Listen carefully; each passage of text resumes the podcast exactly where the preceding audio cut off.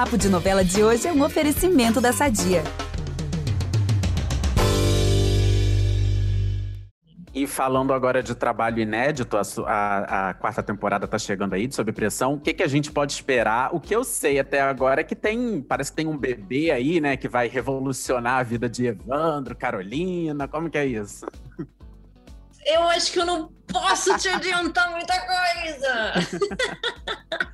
Mas eu diria que assim, é, esse universo da saúde aqui no Brasil, ele está sempre muito atravessado pelas nossas questões sociais. Então, é infindável. Sob pressão poderia ter zilhões de temporadas, assim, porque é um assunto que não se esgota em função de todos esses atravessamentos culturais, sociais, né? É, é, é, e, e eu diria isso, eu diria que teremos mais muitos assuntos urgentes e, assim, emergência para serem discutidos.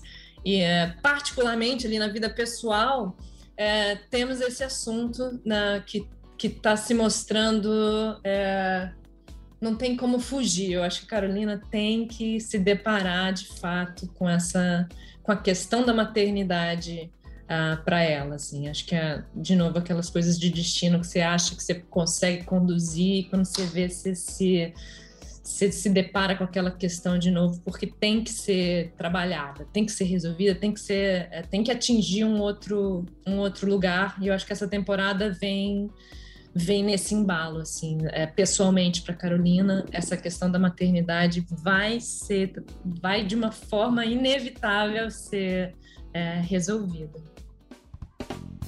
Essa conversa não acaba aqui.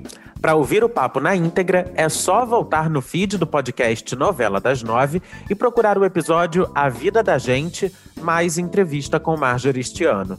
Nesse programa, ela repercute a reta final da novela das seis, fala do susto que levou ao ser convidada às pressas para interpretar a vilã Cora em Império e relembra o sucesso da Vagabanda. Até lá!